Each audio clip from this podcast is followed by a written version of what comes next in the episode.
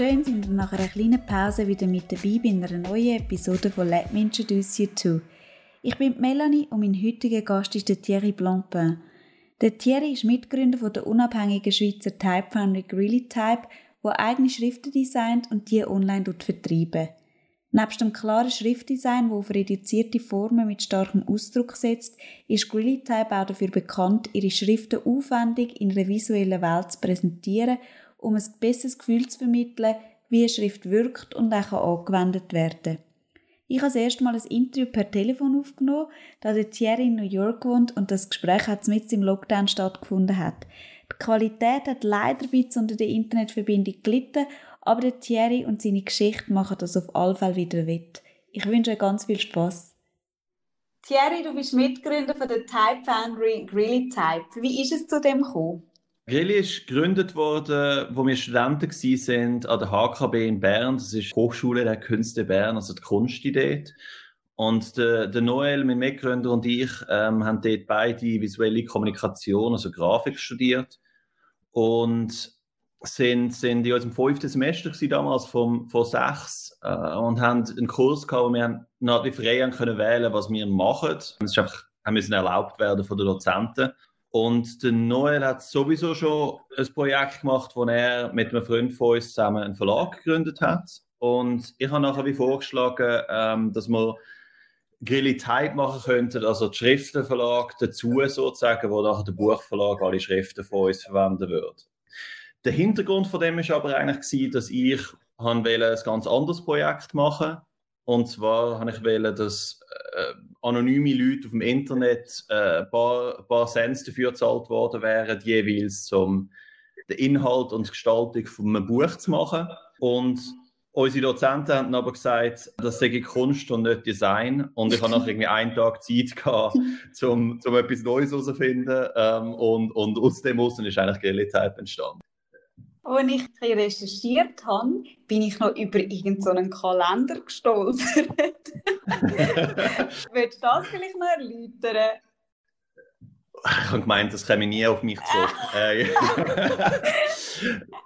Grundsätzlich ist es so, dass Grill ist am Anfang wie so eben mehr ein Gesamtprojekt und, und nicht nur spezifische Schriften. Mhm. Und es war halt wie so die Idee, dass wir, aber auch unsere Freunde an der Kunst, die, halt die unter dem Namen so ein paar Sachen machen und die nachher verkaufen.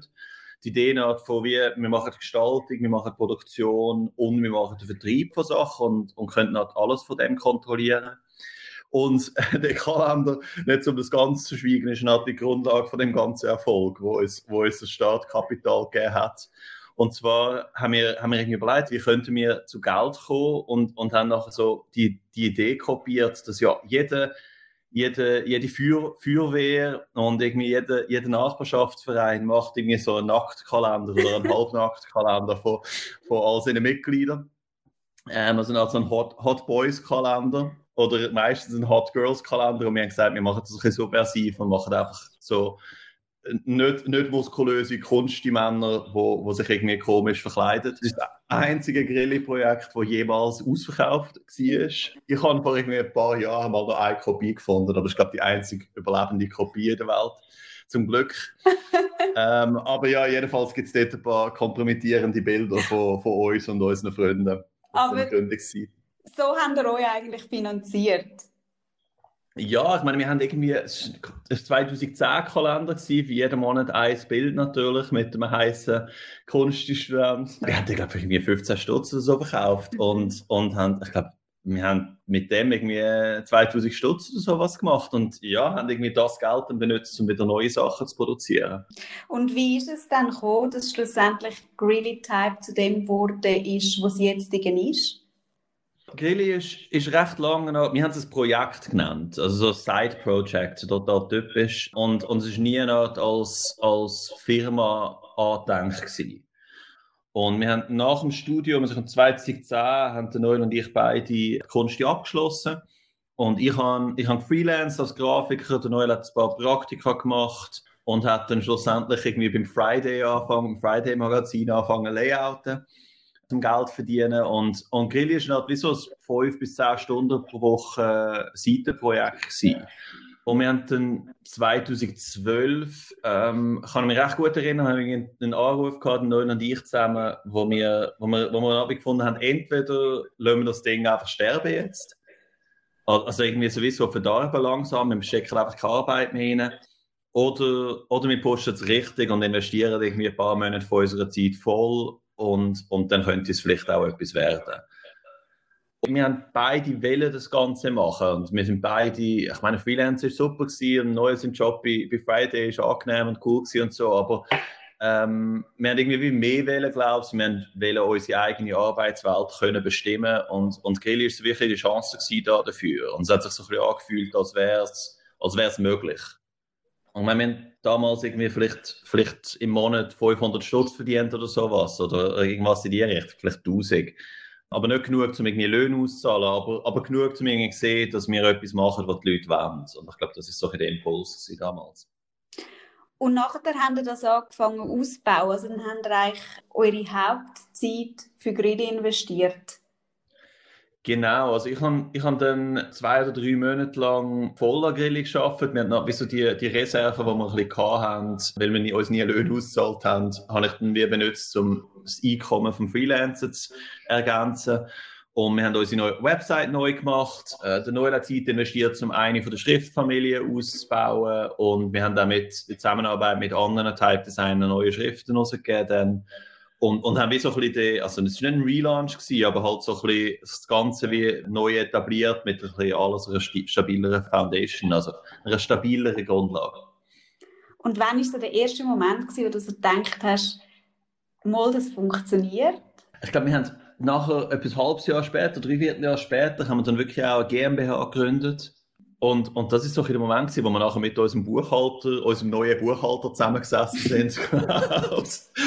äh, das ist sowieso mein grösster Rat alle Gründer, einfach so schnell wie möglich einen Buchhalter zu kriegen und es nicht selber zu machen. Aber, aber, aber das ist irgendwie so ein bisschen, hat es sich so angefühlt, das wäre jetzt ernst. Wir sind irgendwie auf die Post gegangen miteinander, haben nachher die, man muss so fürs Post, also wir haben eben so irgendwie die Verträge unterschrieben auf den Filialen und so. Es hat sich dann alles plötzlich recht offiziell angefühlt und, und vorher ist das halt alles so ein bisschen, so ein bisschen zusammengewurschtelt gewesen. Und wie gehst du mit dieser Ungewissheit um? Also du hast ja wie damals, haben die ja auch nicht gewusst, ob das wirklich funktioniert oder nicht. Wie bist du mit dem so umgegangen? Wir sind in dem Sinn relativ, relativ privilegiert gewesen, oder? Weil wir haben irgendwie, ich habe vorher gefreelanced und habe damit können mein Leben finanzieren. Der Neue hat einen Job gehabt. Wir haben irgendwie gewusst, schlimmstenfalls ziehen wir irgendwie zurück zu den Eltern, oder? Also, was ist das Schlimmste, was passieren kann in dem Sinn? Weil, weil einfach vor dem A, es hat nicht geklappt, haben wir keine Angst gehabt, sondern ich würde sagen, finanziell wäre es mühsam gewesen und so, aber wir sind damals auch, also ich kann das irgendwie sagen, wir haben uns damals eineinhalbtausend Franken als Lohn ausgezahlt am Anfang. Das ist nicht so, das ist nicht so als wären wir irgendwie mega reich gewesen da damit, sondern es ist mehr so eine, es hat uns erlaubt, so zu arbeiten und zu leben, wie wir haben wollen und für das haben wir ziemliche Einbußen in Kauf genommen. Gibt es etwas, wo du sagst, hat dich in dieser Zeit essentiell geprägt? ich, ich glaube, das Gefühl von, man macht, also alles, was ich, alles, was man irgendwie erfährt und alle Herausforderungen, die man antrifft und so weiter, trifft man irgendwie zum ersten Mal an. Ich meine, das ist heute immer noch der Fall. Es sind einfach andere Herausforderungen. Aber es war damals recht spannend, weil man halt all die Sachen irgendwie zum ersten Mal macht. Wie gehen wir irgendwie mit Kunden um? Was ist, wenn irgendwie ein Kunde sich mühsam benimmt? Wie verkauft man eine Idee, wenn man jetzt, wenn man, wenn man eine Auftragsarbeit macht? Oder wie kann man Schrift bewerben auf eine spannende und gute Art und Weise, wo, sich, wo, sich, wo ehrlich ist und wo, wo nicht irgendwie Marketing in einem schlechten Sinn ist. Alles die Fragen haben wir zum ersten Mal müssen lösen damals. Und ich glaube, das ist deshalb eine relativ recht kreative Zeit für uns auch. Wie gehst du dann mit Entscheidungen um? Bist du jemand, weißt du, sagt, du, du bist jemand, der Faktenbasis entscheiden oder hörst du auf dein Bauchgefühl? Ich glaube, insgesamt im, im Unternehmertum, wenn man das so nennen will, aber vielleicht noch spezifischer, wenn, wenn Designer Unternehmer sind, geht es meistens oft, also man geht meistens in den Fragen ums Buchgefühl, weil man hat noch nicht irgendwie alle Fakten, man hat nicht irgendwie eine, eine, riesige Datenbank von, von irgendwie Informationen, sondern muss sich darauf verlassen, was man selber, was man selber denkt, ist richtig. Und, und das ist auch sehr unser Stil. Also wir, wir treffen Entscheidungen so aus, wie es sich für uns richtig anfühlt. Weil sonst, sonst kannst du nicht wie, nach was richtest dich. Und gerade wenn es um Design geht, finde ich, musst du auf deinen eigenen Geschmack äh, dich, können, dich können beziehen. Weil sonst machst du einfach Zeug, wo das Gefühl hast, irgendwie der Markt will oder so irgendetwas. Das ist ja recht langweilig, habe ich das Gefühl. Du wohnst ja aber in New York und nicht in der Schweiz. Warum bist du auf New York? Ich habe dort irgendwie immer so die Idee gehabt, schon seit sehr langem. Ich glaube, ich habe das erste Mal irgendwie 2009 oder 2010 gesagt, dass ich irgendwie auf New York ziehe. Und dann hat es noch recht viel länger gedauert. Ich bin nachher erst 2016 offiziell auf New York gezogen, aber ich habe einfach die Energie in dieser Stadt sehr gern. Und also ich komme ursprünglich aus Zürich, beziehungsweise aus der Aglo, aber, aber nachher äh, in Zürich gelebt, irgendwie ab, ab 12 oder 13. Und habe die Stadt super, super gern und ich glaube, es gibt sehr schöne Seiten davon, irgendwie eben gerade die Natur, die so näher ist, irgendwie die Flüsse, wo man kann drinnen springen und so weiter. Das haben wir alles in New York nicht, oder? Irgendwie, wenn du da in, in den Fluss springst, kommst du irgendwelche Krankheiten über. Aber es ist so die, die Energie der Leute, die da sind. Die Leute, die da hinziehen, wollen alle irgendwie etwas machen und, und wollen etwas aufbauen und, und das ist das ist für mich sehr, sehr bereichernd gewesen, irgendwie da hinzukommen und, und zu merken, es gibt mehr Leute, die, die hier arbeiten wollen und wo, wo, sich, wo sich so ein bisschen ähm, von dem auch vorwärts, vorwärts treiben lassen. Also ist das eigentlich wie eine Motivation für dich, dass du in New York bist? Ich glaube es, ja. Ich habe ich hab mich immer früher als, als sehr faul so viel selber gesehen. Und ich habe immer so gesagt, ja, eigentlich für mich ist ein Faultier ist so wie Spirit Animal. und das stimmt zu einem gewissen Grad schon. Ich bin sehr gerne im Bett und so und habe gerne einen, einen irgendwie faulen Sonntag. Aber schlussendlich schaffe ich recht viel und ich schaffe gern viel. Und, und es gibt, für mich ist es auch ein, ein Treiber und einen Sinngeber im Leben, von, von, von wegen so etwas, äh, etwas aufbauen. Was ist dir besonders wichtig in deiner Arbeit?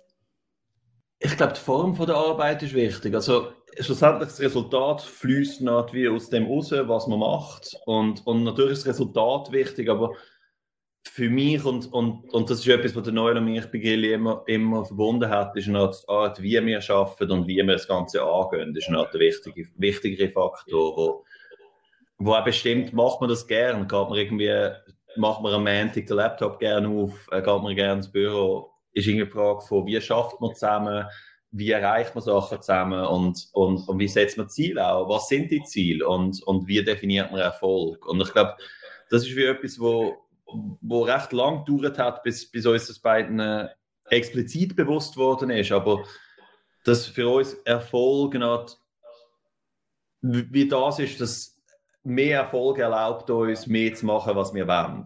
Und ich meine, mhm. natürlich gibt es gute, gute Nebeneffekte. Das Einkommen, irgendwie sicher das Einkommen haben und so weiter, ist nicht zu unterschätzen. Aber wenn wir, wenn wir irgendwie dadurch, dass wir mit Gillitype einen gewissen Erfolg haben, erlaubt uns es auch mehr von dem zu machen, was wir wollen machen. Irgendwie neue Projekte anpacken, wo wir einfach zum Spass machen. Wir haben 2015 zum Beispiel ein Kinderspielzeug aus Holz gemacht, äh, wo wir mhm. zum Release von einer Schrift mit rausgegeben haben. Und ich meine, das ist nicht irgendwie ein Profitgeschäft. Wir sind, wir sind nicht irgendwie professionelle Kinderspielzeughersteller. Aber es ist, es ist mega schön gewesen und es hat, hat verschiedenste schöne Seiten an sich gehabt. Aber, aber das Coole ist irgendwie gewesen, sowohl der Noel als auch ich sind Onkel geworden zu dieser Zeit und haben das können, haben das können unseren, unseren Verwandten irgendwie schenken und so weiter. Das heisst, Erfolg bedeutet für dich eigentlich die Freiheit zu haben, machen, was du willst. Genau, ich glaube, das ist, das ist wie so der wichtigste Faktor, weil ich meine, das Geld, wo man nachher, ich meine, es gibt auch Freiheit und Sicherheit und so weiter, aber wenn man sich selber schafft, kann man, kann man all das Zeug auch benutzen, um, um seine Arbeitswelt zu gestalten, wie man will. Und, und ein Faktor davon ist zum Beispiel, dass man kann von überall aus arbeiten, wenn man, wenn man sein eigener Chef ist, oder? Und zum Beispiel der Noel hat mega gerne Zeit in Japan verbracht und hat in den letzten Jahren, jetzt nicht das Jahr, aber hat in den letzten Jahren oft Frühlingszeit, wo die schönste Zeit ist in Japan, dort verbracht, irgendwie zwei, drei Monaten von Tokio aus geschafft. Und das wäre in kaum einem anderen Kontext möglich, als wenn er sein eigener Chef wäre, oder? Und haben die irgendwie, oder du ein Vorbild, wo dich irgendwie inspiriert oder haben die irgendwie auch jemanden gehabt, weißt, auf dem Weg von Grilly, wo ich begleitet hat und so ein, ein Mentor war? Nicht so direkt, nein. Ich habe mir das letzte überlegt und irgendwie gemerkt, es ist noch lustig, dass es bei uns nicht so der Fall war. Aber ich glaube, wir haben verschiedene, verschiedene Art Vorbilder im Sinne von, wo, wo, wo ganz spezifische Aspekte von dem prägt haben. Und, und das ist oft eine Art, zum Beispiel, also auf der gestalterischen Seite gibt es gewisse mhm. Schweizer Designstudios, die ich, ich finde, haben, haben extrem spannende Wege gewählt, um ihre Arbeit sehr spezifisch zu gestalten und, und zu definieren.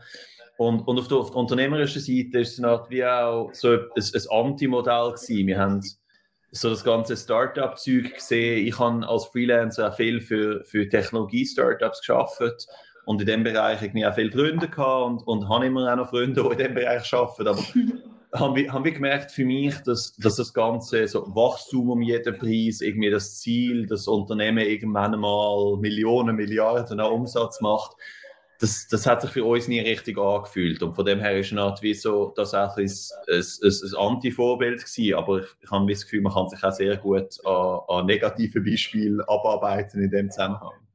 Und wenn ihr das jetzt wie nicht gehabt habt, dann habt ihr ja oft auch eben so eine gewisse Ungewissheit gehabt, die ich ja schon am Anfang erwähnt habe.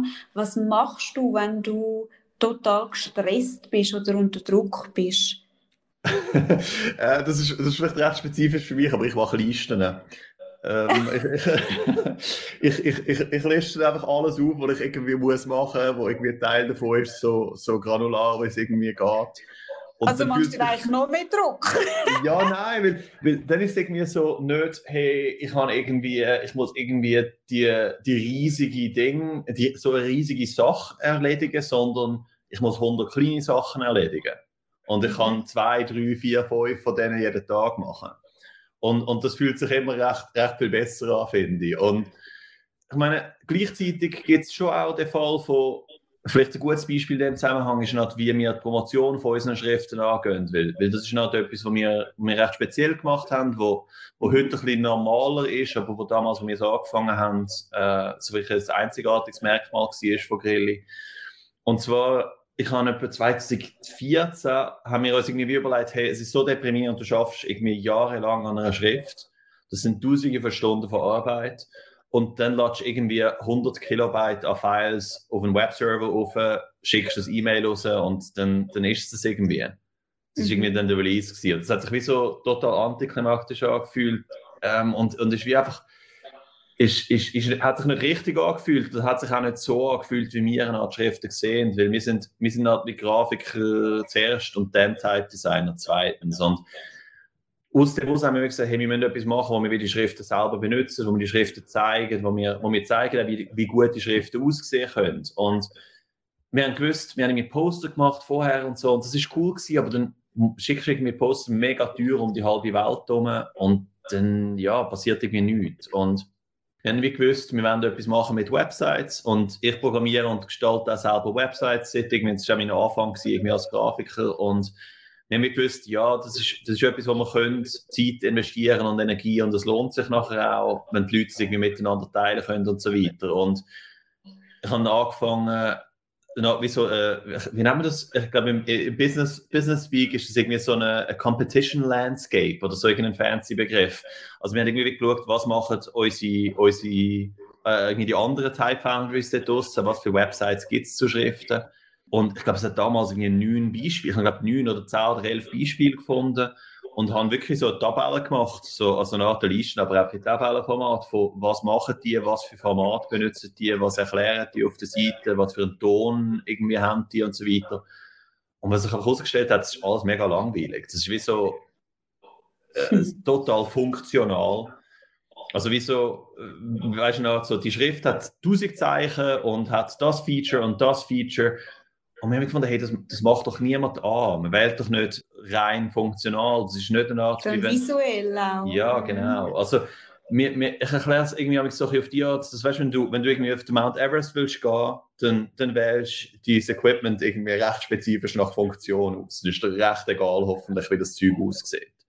Aber wenn du irgendwie eine neue Regenjacke kaufst oder eine neue Jacke, um irgendwie in der Stadt rumlaufen, dann geht es mir darum, wie fühlt sich die Jacke an, wie, wie, irgendwie, wie ist der Stoff, wie sieht sie aus, irgendwie ist, ist es eine leuchtende Farbe oder eine matte. Also die Fragen von einer Art Style, aber auch, how does it make you feel? Wir haben gefunden, Schriften sollten eigentlich auch so beworben werden. Und wir haben aus dem Grund nachher angefangen, so Websites zu machen für jede Schrift, die wir releasen. Und haben recht schnell gemerkt, dass sich das mega lohnt aus finanzieller Sicht und so weiter, weil die Leute das wirklich auch miteinander teilen und, und dadurch auf uns aufmerksam werden. Aber dass es sich auch für uns lohnt, so aus einer, aus einer Seele, aus einer Seele-Ding also das, das ist halt, wie es macht uns glücklich, wenn wir unsere Schriften können, können so zeigen, wie wir wollen, dass sie ähm, leben. Ähm, es die Tür hat gerade geklingelt und ich muss es kurz aufmachen. Ja. Gib mir eine Minute, sorry. Ja, kein Problem. Hallo. Hast du noch Post bekommen? ja, ich glaube anscheinend. Und dann äh, unser Hund, das ist mein grosses tägliches Ereignis, wenn irgendwie wenn die Tür klingelt, yeah. klingelt und, und irgendetwas passiert.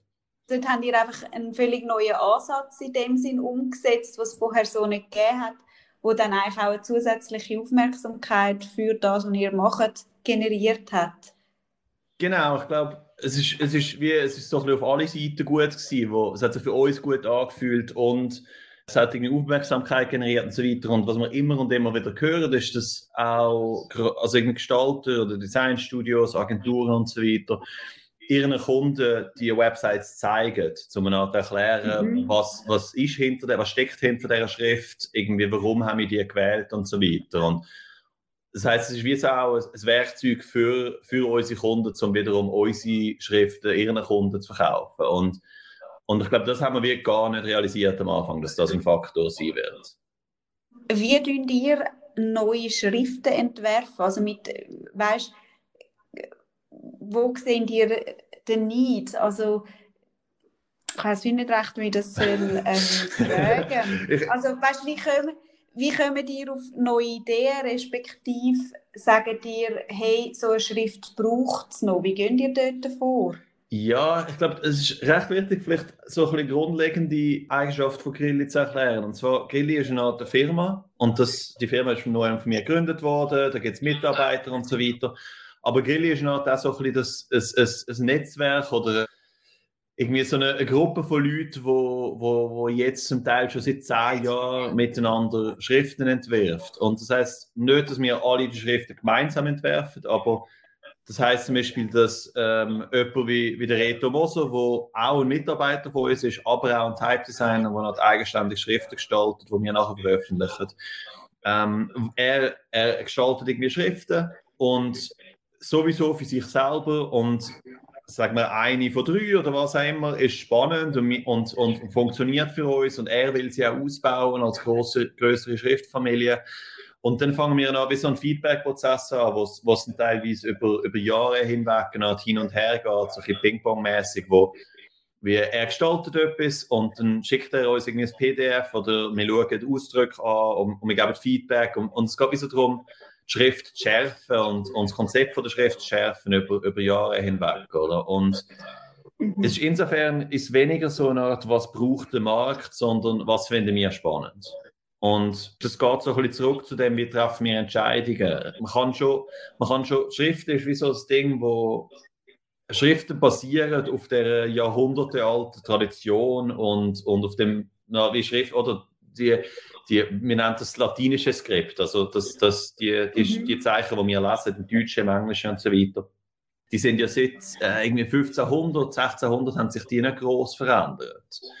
Und, und insofern ist es nicht wie eine Schrift ist eine Schrift, aber gleichzeitig gibt es all die mega kleinen Nuancen, wo, wo man als, als Laie gar nicht unbedingt sieht, wo, aber, wo aber wie so der Ton von der Schrift verändert. Und, und in dem Sinn geht es wiederum ganz spezifisch so den Ton immer weiter und weiter genau zu tunen und irgendwie auf eine ganz spezifische Frequenz zu bringen, wo, wo eine gewisse Ausdrucksart hat, wo eine gewisse, ich finde auch eine konzeptionelle Kohärenz hat, wo es, wo es super wichtig ist. Mhm.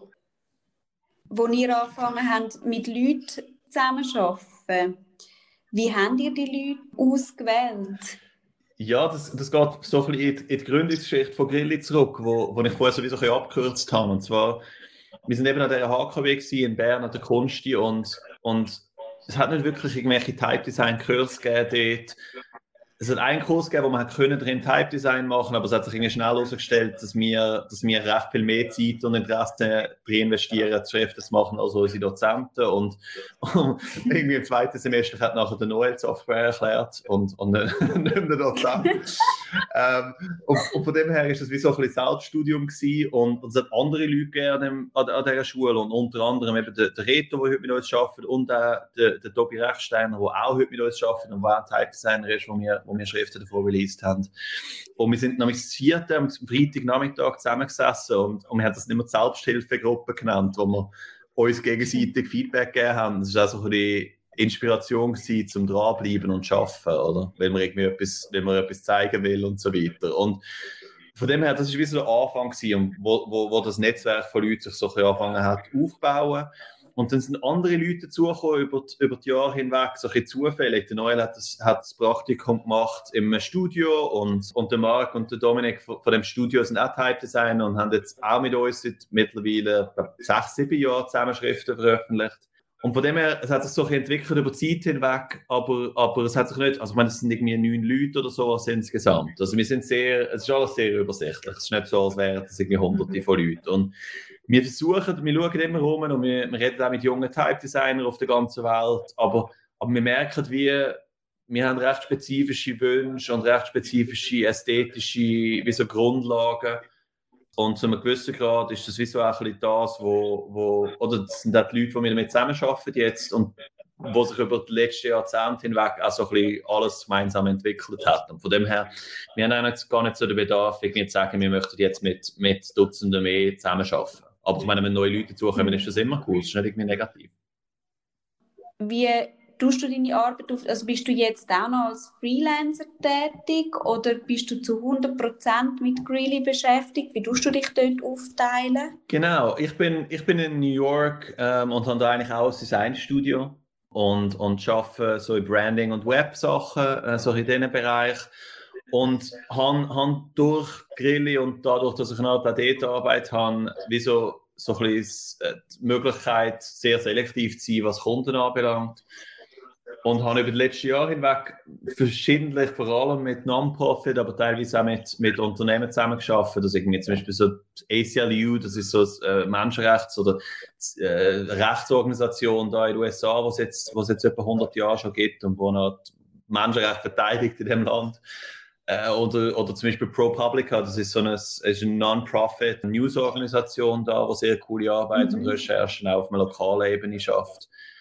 Also mit solchen Organisationen zusammengeschafft, um verschiedene Sachen machen, aber vor allem Websites. Und ich glaube, das ist wie so das, was mir Grilli auch so ein bisschen gezeigt hat, dass man kann die Sachen auf sehr verschiedene Art und Weise angehen und es gibt dann auch zu den Agenturkontext und in der Schweiz vor allem auch den Design-Studio-Kontext, das sind die ganz kleinen Firmen aber dass je nach Projekt kann man, kann man wie so ein, ein sehr spezifisches Netzwerk zusammenstellen. Und ich arbeite meistens bei solchen Projekten dann mit, mit Leuten, entweder von da in den USA oder, oder international zusammen, wo, wo zum Beispiel ein, ein Webseite-Entwickler irgendwie in der Schweiz sitzt oder in, äh, äh irgendwie äh, irgendwo auf der Welt. Und, und das genieße mhm. das sehr, also die verschiedenen Kontexte zu haben, wo man, wo man zusammen, unterschiedlich mit, miteinander zusammenarbeiten kann.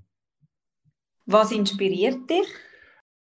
Inspiration für, für mich kommt nie aus, aus der Grafik selber. Also es ist irgendwie so, wenn, wenn sie aus der Grafik selber kommt, dann bist du einfach, bist einfach Ideen am, am, am Wiederkäuen, oder? Also wie so, du siehst so, ah, irgendwie, das Design sieht cool aus, ich mache das jetzt auch. Da kommt nie etwas Neues dabei raus, sondern, sondern es sind einfach so Kopien und gerade am Anfang, mhm. Anfangslernen zu gestalten, ist das sicher eine Quelle von, wie man lernen kann und wie man auch gestalten kann. Aber, aber über die Zeit hinweg merkt man halt, wieso, dass es nur zu eintönigen Resultaten führt. Und stattdessen, was, was ich sehr oft machen, ist irgendwie, ist, ist so die Idee, dass das ist jetzt ein, ein, ein, ein, indirekter Weg, um das zu beantworten. Aber was ich irgendwie gelernt habe über die letzten, letzten 10, 15 Jahre von Gestalten ist, wenn ich Spaß habe an einem Projekt, dann wird das Projekt gut. Und wenn es ein mhm. Krampf ist, dann ist es immer ein Krampf und das Resultat spiegelt das irgendwie auch wieder.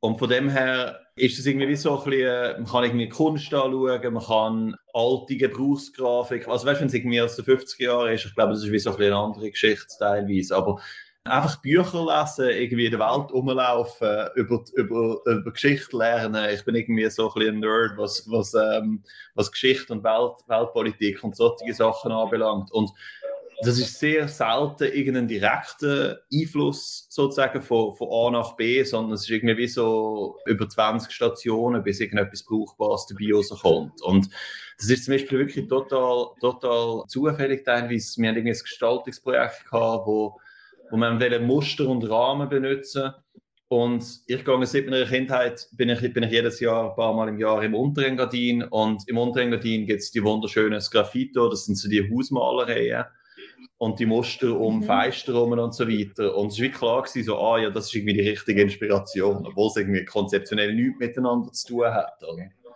Aber, aber das ist wie so die, die visuelle Welt, wo, wo stark in mir drin lebt. Und aus dem raus kommt es nachher auch wieder. Und ich glaube, so die zweite, die zweite Richtung, woher Sachen kommen, ist wirklich, und ich meine, das ist eigentlich genau das Gleiche, ist schlussendlich Reisen. Also, in der Welt irgendwie neue Sachen sehen und, und andere Kulturen kennenlernen. Und, und das ist etwas anderes, was wir eben 2014 oder so, der Noel und ich beide miteinander wie so ein bisschen definiert haben. Das einfach von, von 9 bis 5 im Büro sitzen, auch wenn das Büro cool ist und auch wenn die Arbeit cool ist, wird, ist für uns wie so ein bisschen nicht genug gewesen. Und wir haben wie beide gesagt, hey, Grilli soll so aufgebaut sein, dass wir können reisen, dass wir können irgendwie von überall aus arbeiten und aus dem Außen ist auch so ein bisschen die ganze Organisation von Gillitype gekommen, wo das ermöglicht. Und, und ich glaube, das Reisen insgesamt ist mega wichtig für uns. Wie sieht bei dir so ein normaler Tag aus? Hast du irgendeine Routine? ja, momentan ein bisschen anders, aber, aber normalerweise wirklich recht so. Ich, ich, bin, ich habe gerne Struktur und ich habe gerne wie so einen, einen, einen geordneten Tagesablauf. Und, und dadurch, dass ich oft mit Leuten zusammenarbeite, die irgendwie an einem anderen Ort der Welt sind, definiert wie das sehr oft der Ablauf. Also irgendwie, ich versuche nicht irgendwie gerade E-Mails anzuschauen, wenn ich aufwache und so weiter, sondern irgendwie halbwegs aufzustehen und einfach ins Büro zu gehen. Und bin meistens irgendwie um halb neun oder sowas in meinem, in meinem Büro in Manhattan. Ich lebe in Brooklyn und, und nehme nachher Subway zum auf Manhattan gehen sitze dort an, mhm. trinke mir mal einen Kaffee, lese mal irgendwie ein bisschen News und Sachen und arbeiten dann aber recht schnell und vor allem telefonieren recht viel, weil oft ist es in Europa irgendwie schon drei oder vier am Nachmittag und von dem her muss man sich dann meistens auch ein bisschen austauschen. Und ich genieße dann aber sehr, dass ich am Nachmittag meistens recht ruhige Zeit habe und ich wirklich auch arbeiten kann. Also das deckt sich so auch mit, mit, mit meinem Rhythmus. Aber ich meine, schlussendlich ist es irgendwie wirklich so, so recht abhängig davon, was man gerade am machen ist. Wenn irgendwie eine Auftragsarbeit am Laufen ist, dann, dann definiert das irgendwie klar. Du musst Präsentationen vorbereiten, muss irgendwie kommunizieren mit Kunden. Wenn es ein eigenes Projekt ist, geht es mehr darum, irgendwie die Ordnung zu behalten und zu schauen, dass alles vorwärts geht, aber auch selber irgendwie dazu zu kommen, überhaupt zu gestalten. Also ich würde sagen, es ist sehr situationsabhängig, aber insgesamt geht es immer darum, sich so ein bisschen Freiräume zu schaffen, um können, zum können an, die, an die eigentliche Arbeit zu kommen und irgendwie so zwei, drei Stunden sich wirklich auf etwas zu fokussieren. Ich finde, das heutzutage die größere Frage. Nicht? Wie, wie kann man in dem Zeitalter von konstanter Kommunikation irgendwie sicherstellen, dass man auch Zeit hat, um sich tiefer etwas zu widmen?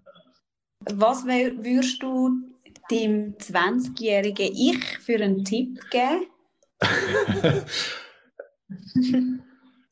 Ich glaube, schlussendlich habe ich immer so gelebt, dass ich nicht große, trotz meinem Listen machen, nicht große Pläne mache.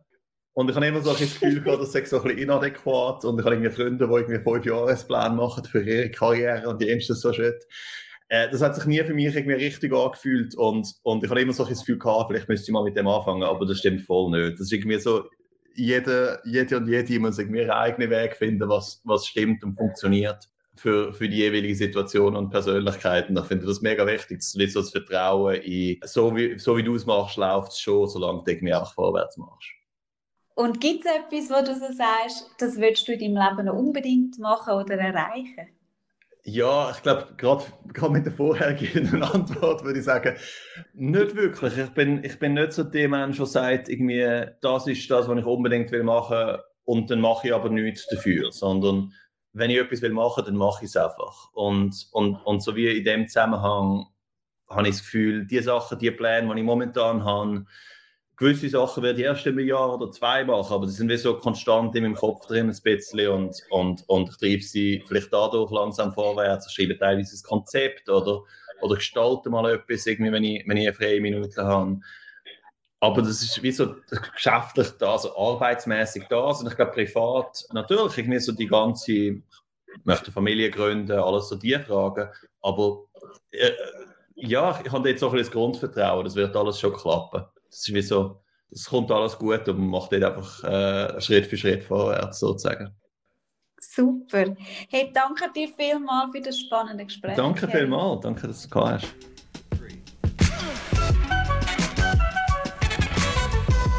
Falls du schon wieder vergessen hast, was für Bücher und sonstige Tipps in dieser Episode genannt worden sind, kannst du für eine Zusammenfassung den Podcast Notes Newsletter abonnieren. Wenn du an meinen Gast gerne noch ein paar Fragen würdest stellen kannst du mir ein E-Mail auf hello at schreiben und deine Frage wird im Newsletter beantwortet.